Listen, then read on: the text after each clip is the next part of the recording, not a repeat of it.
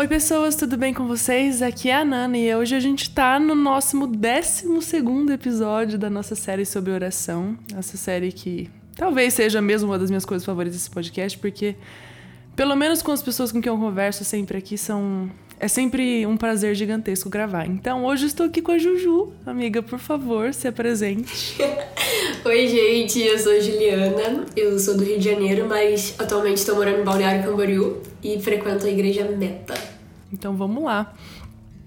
Amiga, muito obrigada antes de qualquer coisa, tá? Por ter topado estar aqui gravando comigo. Nossa, eu tô, eu tô muito animada. Não, é porque a galera não tá vendo, né? Mas eu tô, tipo, completamente balançando por estar assim, aqui. Assim. Exatamente. Bom, então vamos lá, sem mais delongas. Como estamos aqui na nossa série sobre oração, como foi que a oração entrou efetivamente na sua vida? Cara, é muito engraçado porque eu sou cristã de berço, então assim, minha família sempre foi envolvida com isso. Meu pai, inclusive, ele foi pastor por um tempo. Então, de fato, a oração sempre esteve na minha vida. Só que eu só fui me atentar a ela de verdade quando eu comecei a ter o meu relacionamento sozinha com o Senhor. Os meus pais sempre me ensinaram que é, eles ensinavam a gente até onde eles podiam ensinar, mas que em determinado momento seria nós e o Senhor. E eu falo nós porque eu tenho três irmãs mais novas, então assim, é uma família bem grande. Mas eu lembro de, desde pequena, de antes de ir pra escola, meus pais reuniam a gente pra orar, antes de comer, antes de, de alguma prova. Eu lembro claramente da minha mãe me ensinando, falando, Ju, é, não ora na hora da prova pro Senhor te lembrar a resposta, mas ora durante o seu estudo para você conseguir estudar e ter boa memória. Então, assim, eu, é, de forma geral, ela sempre esteve presente na minha vida.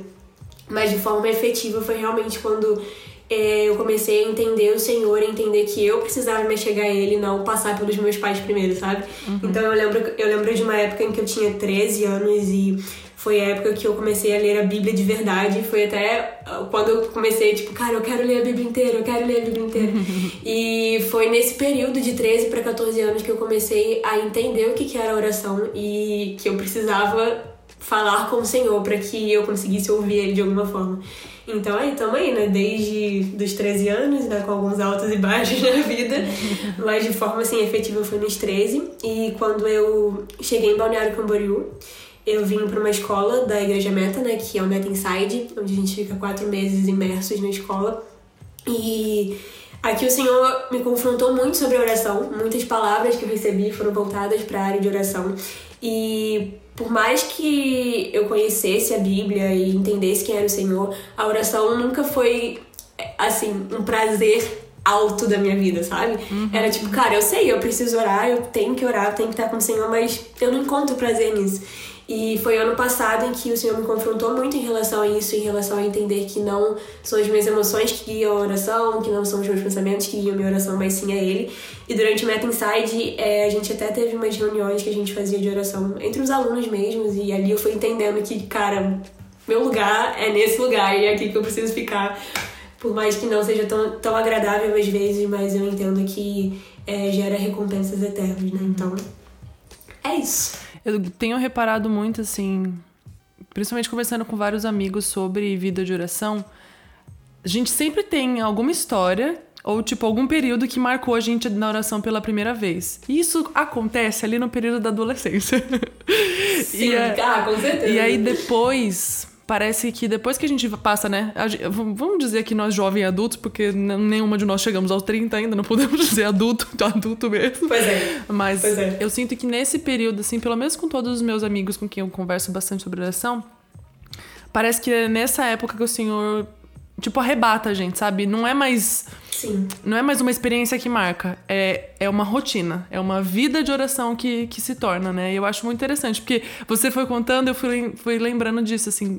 Comigo também foi assim. Quando eu era adolescente, eu lembro de uma oração da minha mãe que me marcou e aí eu comecei a orar. Sim. E aí agora, na vida adulta, quando eu tava na África, o Senhor mudou a minha vida com respeito à oração. E é, é muito interessante, né? É, pensar nesse padrão, assim. Sim, a gente começa a entender que é realmente um dever. Tipo, não é mais algo que você vai fazer quando você tá precisando de alguma coisa ou quando você vai orar agradecendo por alguma coisa que o Senhor te livrou, alguma coisa que o Senhor te concedeu. Você entende que, cara, é um dever, eu preciso cumprir esse dever. E eu só vou uhum. cumprir esse dever se eu tiver uma prática disso todo dia, e com essa prática eu vou encontrar esse deleite e esse prazer.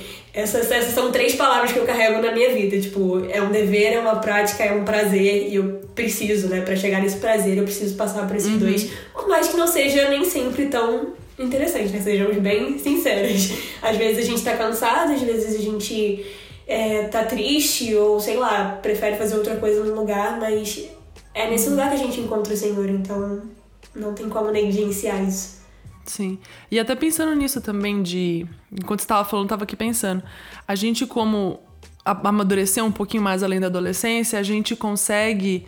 A gente consegue permanecer na oração mesmo ela não sendo tão confortável. Exatamente. Porque na adolescência a gente só quer hormônios, gente. Vamos Sim, ser sinceros. Vamos ser a gente sinceros. só quer buscar prazer e acabou. E e, cara, eu louvo a Deus quando eu vejo um adolescente que sente prazer na oração e eu quero, nossa, eu quero muito que esse seja o futuro da, das nossa, crianças e dos adolescentes que a gente vê hoje.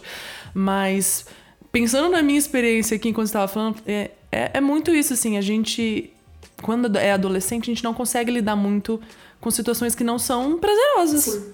E quando adulto, a gente já, já levou umas porradas aí na vida, né? Por menores que elas sejam. Eu escutei uma frase esse ano que, cara, faz total sentido. Criança tipo, faz o que quer, mas adulto faz até aquilo que ele não quer fazer. Então, assim, isso é para trabalho, isso uhum. é para coisas, tipo, em relação ao Senhor, isso é em coisas em relação à saúde. Então, assim, uhum. quando a gente entende, né, e atinge esse lugar de maturidade, que é óbvio que a gente vai caminhar sempre para esse lugar e buscar estar nesse lugar, não, nunca seremos 100%, assim, né, até que o Senhor volte, mas é, é muito tipo, cara, eu tenho que fazer porque eu tenho que fazer e eu vou encontrar o prazer nisso, porque o prazer, a oração não é o fim, né? Tipo, é um meio para se chegar ao Senhor e o prazer está no uhum. Senhor. Então é muito isso, tipo, é fazer aquilo que a gente nem sempre quer. Eu lembro que uma das vezes que eu gravei isso aqui, eu gravei com o Vitor, né? E aí ele deu uma resposta que toda vez que eu gravo esse episódio, essa, essa série com alguém, essa resposta dele fica na minha cabeça, assim, e vai batendo cada vez em sentidos diferentes, sabe? E aí eu uhum. perguntei para ele, né, que é a última pergunta, a gente vai chegar lá, mas é por que orar?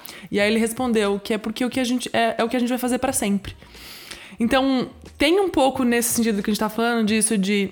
Não é porque eu quero, porque eu sinto prazer, mas é porque é algo que eu vou fazer para sempre, então eu preciso fazer isso desde já, sabe?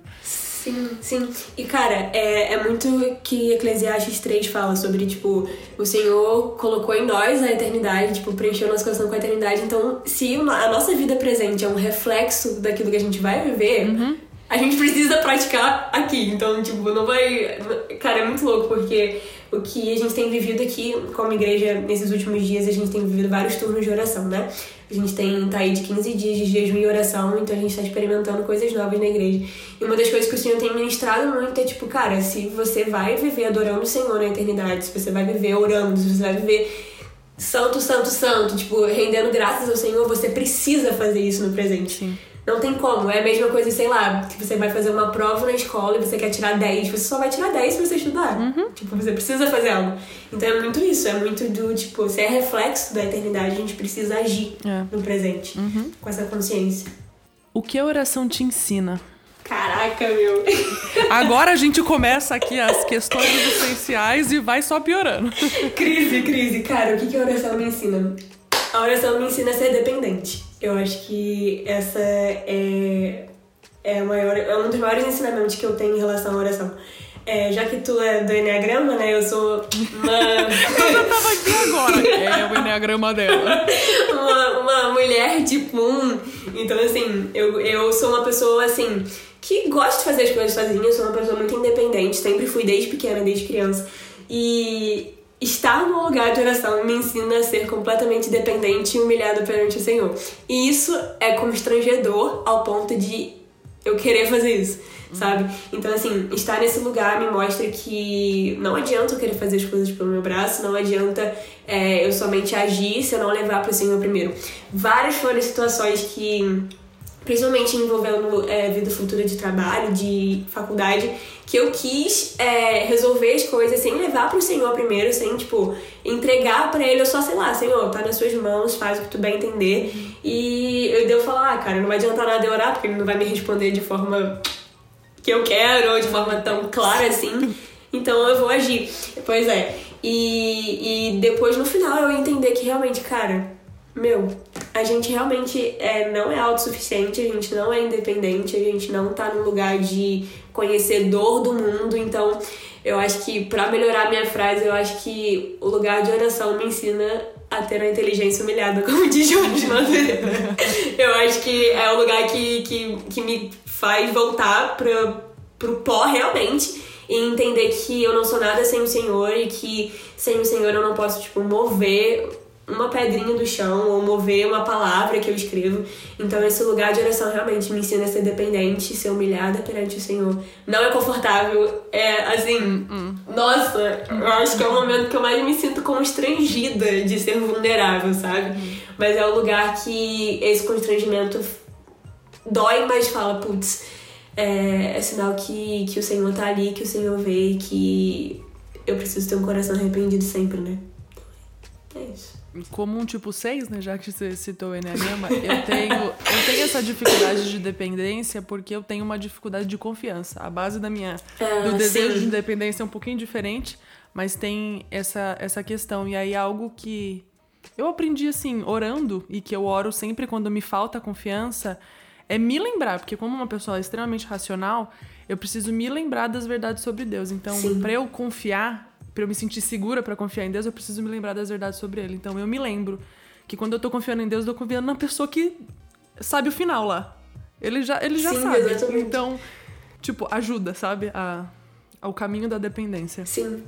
É, uma das orações que eu mais tenho feito nos últimos tempos, assim, de, de ansiedade, de incerteza de vida, é tipo, cara, eu oro e ele me responde e ele é o criador de todas as coisas. O, o é cara bizarro. que criou tudo, o cara que criou tudo, ele me ouve e me responde, talvez não da maneira que eu quero, não no tempo que eu quero e não da forma que eu mais desejava, mas meu, o cara que criou o mundo, tipo.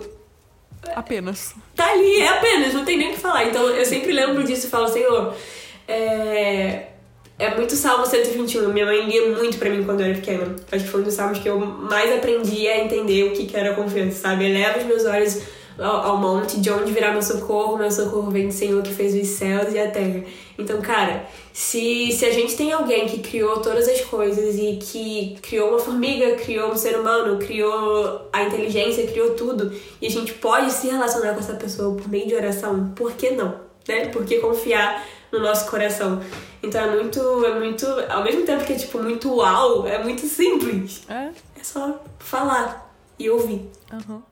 E ao mesmo tempo que parece loucura, é a atitude mais sábia. Exatamente. Exatamente. É tipo, ai, não sei o que fazer. Vou orar. Acabou. Parece é loucura isso. você confiar em algo que não seja você que tá fazendo. Sim, nem visível. Sim. É. E, e no fim dá certo. E no fim dá certo. Aprove o Senhor. Aprove o Senhor. Muito bom. E o que, que a oração faz em você, então? Cara, eu, eu acho que, que ia piorar. É, só, é, é porque é, é que são perguntas diferentes, né? Tipo, uhum. são é perguntas são, completamente são, dá diferentes. Dá pra responder com coisas similares, mas eu Sim. gosto de jogar duas perguntas que são relativamente similares para isso. Porque as pessoas se cutuquem e se, se entendam também, sabe? É. É, a oração faz com que eu realmente. É porque eu não quero usar a mesma palavra que eu usei antes, mas a oração faz com que eu realmente tenha a consciência de que eu não sou nada sem alguém, sabe? Eu acho que o meu maior lance no meu lugar de oração é entender que eu não consigo fazer as coisas sozinha. Eu sempre lutei com isso. Tanto que as minhas orações em mais mais desesperadoras em relação ao Senhor, tipo, Senhor, eu não consigo fazer isso, eu não consigo fazer isso. Eu queria fazer isso, mas eu não consigo fazer isso. Uhum. Então a oração faz com que eu realmente volte para um, pra um lugar de entender que eu não consigo fazer as coisas sozinho e que eu dependo de alguém. E isso é muito louco porque isso faz com que eu volte os meus olhos até para pessoas físicas, terrenas, amigos, igreja, né? Então, é, não só em relação ao Senhor, mas a oração faz com que eu entenda que eu não posso caminhar sozinho, né? Não só falando de Espírito Santo, Deus e afins, mas de pessoas dentro da igreja que me acompanhem, que estão comigo e que eu posso ser vulnerável, que eu posso falar e que eu posso contar. Então, a oração realmente faz com que eu entenda que eu não consigo fazer as coisas sozinho. E agora eu tô em crise. Mas é bom, né? Porque ela combate não só a nossa independência de Deus, como a nossa Exatamente independência de, das pessoas também. De viver em comunidade.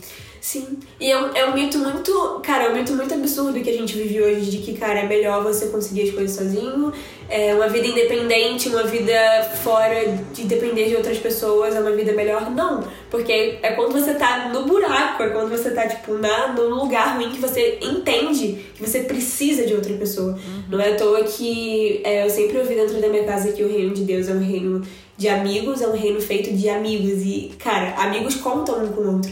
Então, Sim. quando a gente é, entende isso primeiro no secreto com o Senhor, de que a gente depende do Senhor, a gente começa a entender que a gente precisa depender do outro. É muito o primeiro e o segundo mandamento.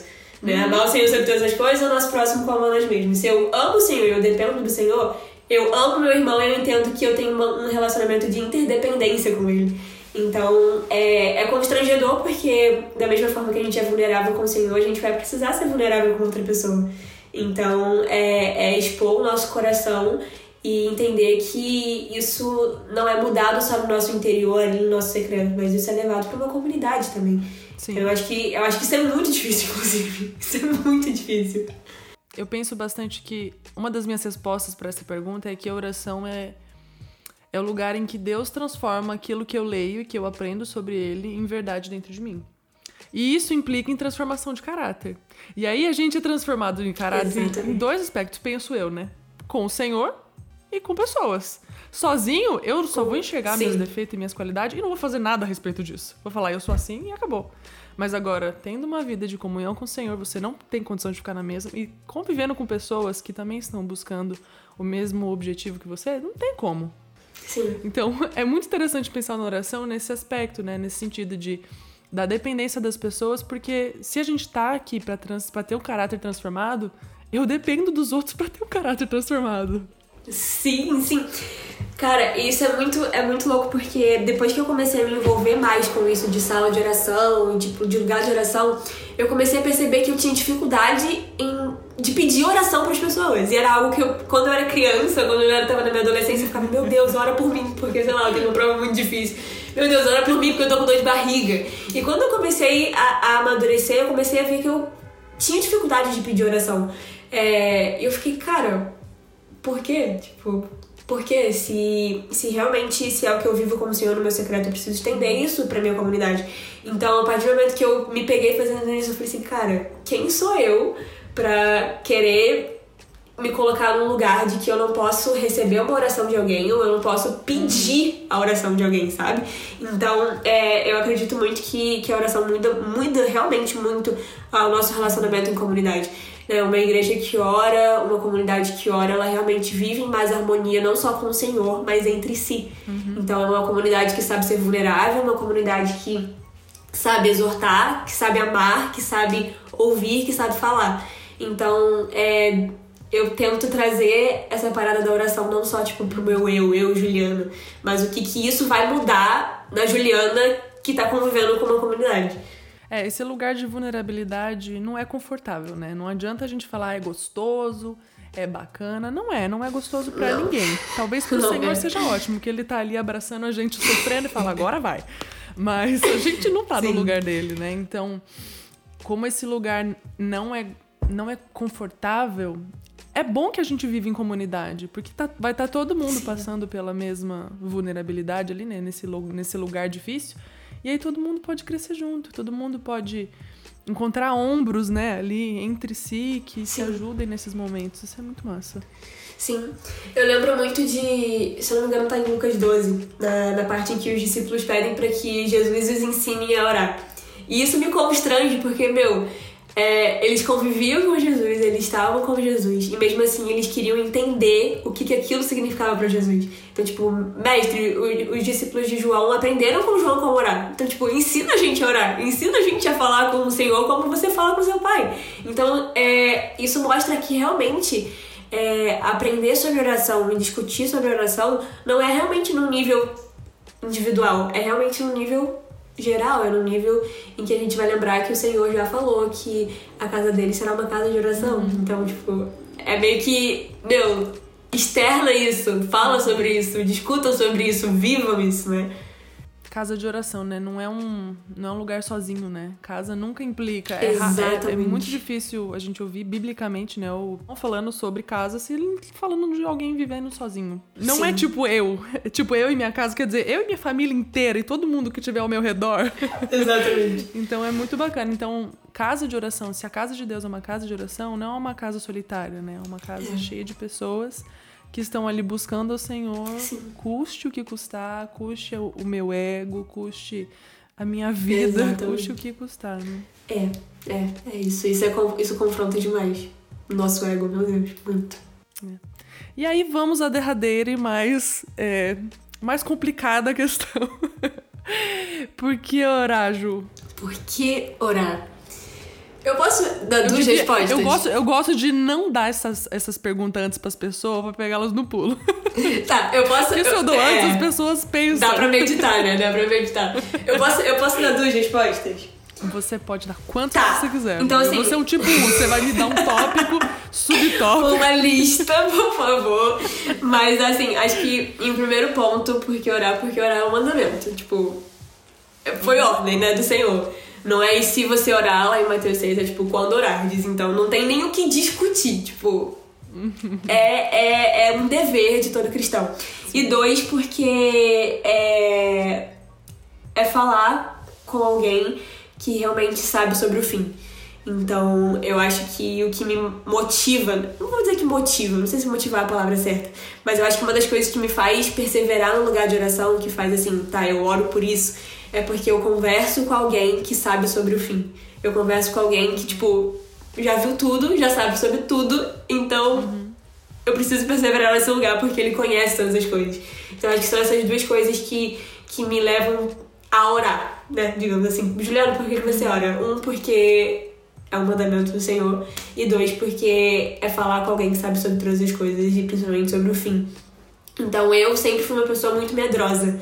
E principalmente acerca das coisas do fim. Eu sempre tive muito medo de, meu Deus, sei lá, Jesus vai voltar e eu não terminei minha faculdade, ou sei lá, essas coisas mirabolantes de adolescente, sabe? Então, uhum. assim, eu sempre tive muito medo. E eu só consegui sair desse lugar de medo quando eu comecei a conversar sinceramente com o Senhor e ser vulnerável com o Senhor. Então hoje eu entendo que é, eu oro porque eu converso com alguém que sabe sobre o fim, alguém que é soberano e alguém que vai me levar para esse lugar.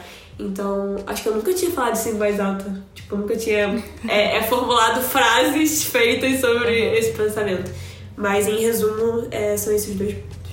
E é interessante, né? Porque eu gosto muito de colocar essa pergunta por último, porque também faz a pessoa pensar em tudo que ela, aquilo que ela já falou durante a, a, nossa conversa. E às vezes, não sei se você reparou, tá? Mas tem absolutamente tudo a ver com o que você falou aqui, do que, do uhum, que ela te ensina, uhum. do que você. do que ela faz em você. Porque você aprender a confiar em Deus, eu oro porque é um mandamento primeiro, então tem uma confiança em autoridade aí. Exatamente. E a segunda é falar com alguém que já conhece o fim, né? Já sabe do fim. Que novamente tá aí uma questão de confiança e dependência. Dependência, de dependência. A gente tem essa, como você falou, né? A gente tem essa dificuldade de depender do Senhor e e orar assumindo isso, tipo assim, eu oro porque eu reconheço que eu tenho dificuldade de dependência de confiança, então eu vou orar Sim. porque eu preciso vencer isso. Sim. Não, é, e isso, isso é interessante porque é, é um lugar que a gente não vai chegar nesse objetivo de ser completamente perfeito aqui. Isso é impossível. Então parece, tipo, redundante. Você vai estar nesse looping ah, eterno. Se a gente tipo... chegasse pra quê? Ia ser o corpo de glória. exatamente, exatamente. Eu tô tão ansiosa por ele. por favor, Jesus, por favor. Mas é, é, é, realmente, se você parar pra pensar de forma racional, é um looping eterno. Tipo, eu oro porque eu preciso do Senhor, eu oro porque eu preciso confiar, eu oro porque eu preciso depender, e aí eu dependo porque eu oro e fica nesse looping eterno. E, e é, é como se fosse realmente uma rotina, tipo, é, é uma rotina santa do Senhor, digamos assim. Uhum, E, e, isso realmente tem, hora, tem horas que cansa, tem horas que a gente é realmente movido pelos nossos sentimentos. Uma das coisas que eu mais tenho aprendido no lugar de oração é que os nossos sentimentos, as nossas emoções, os nossos pensamentos são coisas que precisam ser submetidas ao Senhor. Uhum. Eu fico pensando muito é, na, naquele episódio que Jesus está no Getsemane.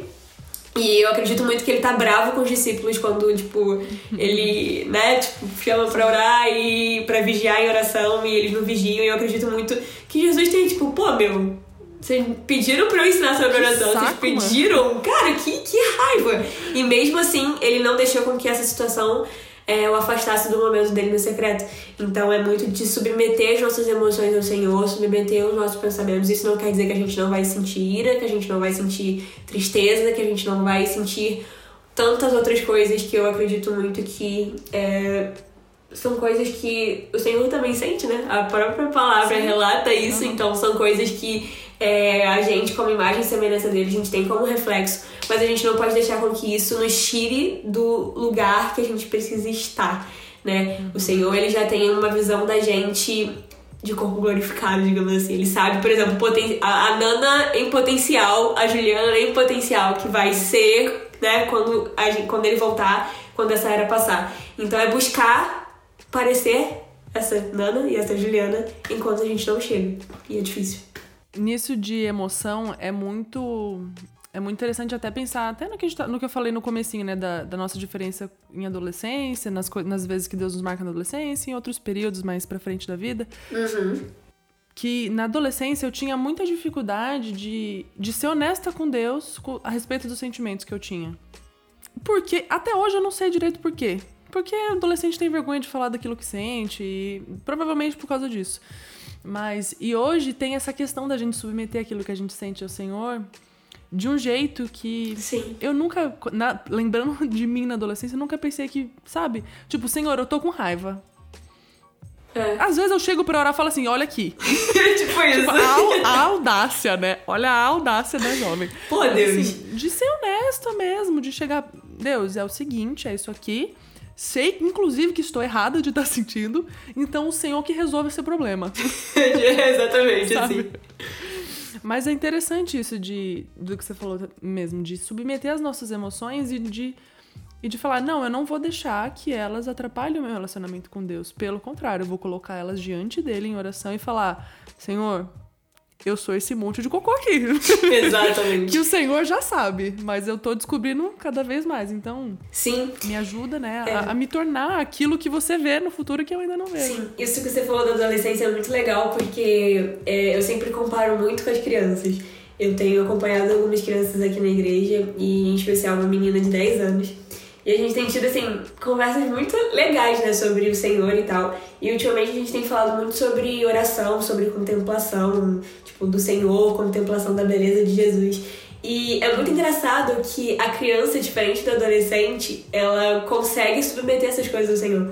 Do tipo, de eu ouvir orações dessa criança de tipo assim, Jesus, me ajude a não ter mais medo, me ajude a não sentir isso, me ajude a não sentir mais ciúmes por tal colega, me ajude a e eu fico, cara, Senhor, realmente. É uma honestidade que Exata, humilha, gente. humilha. E, e realmente eu tenho visto na prática e entendido que, meu, ser como criança é ter esse coração, não um coração tipo, meu Deus, puro assim. Porque a gente sabe do pecado original, a gente sabe de todas as coisas, mas ter, ter um coração que é ensinável, é ter um coração que tá disposto a falar até quando erra. Porque, cara, criança. Gente, criança é fogo. Eu tenho três irmãs mais novas e é tipo assim eu lembro de, de, de coisas que elas faziam erradas quando elas eram pequenas e minha mãe perguntava: quem foi? Quem foi? Mano, meu, não dava cinco segundos e a cara já demonstrava o que, que tava sentindo, sabe? Que tava se culpando. Então é realmente ser assim como o Senhor. Do tipo, meu, é, se é chegar ao Senhor e falar, eu tenho medo disso, ou sei lá, eu não tô gostando disso, eu tô sentindo isso, é realmente ter um coração ensinável de uma criança e poder ver isso na prática tem sido, Nana, assim, completamente constrangedor, sabe? Porque uhum. eu vejo o quanto que a gente é, acha que a gente é maduro o suficiente para não falar as coisas pro Senhor. O quanto a gente acha que sabe sobre oração, o quanto a gente acha que falar palavras bonitas ou citar não sei quantos versículos ou são coisas assim, tipo, uau, o Senhor se agrada. Beleza, o Senhor se agrada, mas o Senhor se agrada de um coração que é completamente quebrantado, completamente humilde, completamente derramado a Ele. Então, é, eu vejo eu vejo e oro muito para que o Senhor desperte também a nossa geração para voltar esse olhar para as crianças, sabe? Voltar para esse olhar de, de ensino do lugar de oração. E, meu, imagina daqui a 20 anos, quem hoje tem 5, 10, cara, serem, é, serem adolescentes que sabem orar. É. exatamente isso. Eu, é, é, aquela coisa do eu quero que você seja o que eu não fui. É, exatamente isso. Mas no melhor sentido possível. Por favor, por favor. Ai, cara, isso de oração de criança sempre é um negócio que me constrange muito. Sim. Quando eu tava lá na, na África, a gente ia pra Moçambique. E eu vou ter que segurar o show. e a gente ia pra uma ilha chamada Katembe. E a gente cuidava de crianças lá. Era uma ilha que, assim, não tinha... Pouquíssimo, tinha pouquíssimo saneamento básico, era tudo areia. E aí a gente começava o culto de crianças, era só de criança, não tinha nenhum adulto. Tipo, os adultos era a gente que cuidava das crianças, tipo, quatro mulheres, mais ou menos assim. Eram os, fins de semana que a gente ia. E aí as crianças, tipo, faziam uma roda, sei lá, tinha umas 40, 30 crianças, assim, era bastante, assim. Aí elas faziam uma roda antes de começar o culto e elas seguravam todo mundo de mãozinha dada. Aí elas oravam, elas falavam o nome de cada uma. Ah, Tipo, agradecendo, assim, sabe? Senhor, obrigado por x, x, x. Aí falava, tipo, sentimentos assim, obrigado porque eu tô feliz aqui. Sabe? Essas, essas coisas básicas que a gente perde. Sim. Por que, que a gente perde? Eu vou começar a orar. Senhor, eu quero, eu quero. Sim. De volta. É isso. É, porque é, cara, é um coração completamente, tipo, ah, entregue, né? É muito. É, é muito olhar pra, pra uma família. Uma criança, ela não tem medo de confiar no seu pai e na sua mãe. Sabe? Uma criança. Eu lembro de episódios quando eu era pequena, sei lá, que eu sempre tive muito medo de piscina. Não me pergunte por quê, mas tipo, tipo, de pular na piscina e sei lá, me afogar. E eu não tinha medo quando eu tava dentro da piscina com meu pai, por exemplo. Meu pai sempre nadou desde pequeno. Então, é realmente, cara, confiar sem saber. Confiar que ele vai fazer alguma coisa, que ele vai suprir, que ele vai ajudar sem saber. E assim é com o Senhor. É confiar que a gente tá orando, que a gente tá perseverando nesse lugar e que em algum momento ele vai fazer. Vai ser, vai ser bom pro nossa, pra nossa vontade ou pro nosso ego? Não sei. Mas ele, Não ele sabe. importa. Não me importa, desde que ele faça aquilo que for realmente é, é o melhor e que é, a oração continue pra entender, né, que, que isso que o Senhor tá fazendo é algo bom pra gente, mesmo que a gente não entenda. Então, é. Fiquei reflexiva. Amiga, eu vou, eu vou ficar pensando pensamentos. Olha que. Enfim, pra encerrar, porque senão a gente vai ficar aqui 30 anos falando de criança. Sim, pois é. É, indique livros, amiga. Eu adoro indicações de livros sobre Cara. oração. Eu sou, eu sou um pouquinho fã do iHop, né? Tipo, eu tenho boas pessoas do meu lado que me ensinam sobre isso. Mas assim, eu tenho, eu tenho focado muito em livros que realmente me ensinem é, mais sobre oração. Então, o Crescendo em Oração do Mike Bickle foi o primeiro livro uau de oração que eu li, que eu pude me aprofundar. E ele, tipo, não é um livro. É um livro muito didático, então ele vai te ensinar é, a realmente orar, te ensinar o que é uma lista de oração, te ensinar o que, é contemplar o Senhor, te ensinar é, o que, é oração intercessória, o que, é oração devocional, o que, é uma sala de oração, o que é uma casa de oração. Então, é, eu sempre falo para as meninas aqui que, tipo, você quer aprender a orar, quer aprender a orar de forma prática, é esse livro. É como se fosse realmente um manual de oração. E outro livro que tem. É, é, não é sobre oração em si, mas é um livro que, que fala sobre emoção e que fala sobre é, depender do Senhor. E eu acredito que tem muito realmente, né? Toda nossa conversa. Sobre lugar de oração. E que foi um livro que mudou a forma como eu olho pro Senhor e a forma como eu levo as coisas pro meu lugar de oração. É Espiritualidade Emocionalmente Saudável. É um livro que ele fala sobre as nossas emoções é, serem submetidas ao Senhor de forma saudável e que a gente consiga viver a nossa espiritualidade de modo saudável. Entender é, o que, que é ser uma pessoa completamente ativista, mas não tem um coração moldado pelo Senhor. Então esse livro não fala sobre oração especificamente, mas ele te leva a refletir sobre sua vida e saber onde seu coração está. Então assim, são dois livros que são meio que meus xodozinhos e que eu tenho carregado no meu coração e falo, quer ler? Lê esse livro, que você vai ser realmente mudado, vai ser confrontado pelo Senhor. Então é isso, Ju. Muito, muito obrigada mesmo. Já fica aqui o convite pra voltar quantas vezes quiser. Eu, eu sempre estendo o convite pras pessoas, porque são as pessoas com quem eu divido mesmo. Então, prazer. Pode voltar quando quiser, amiga.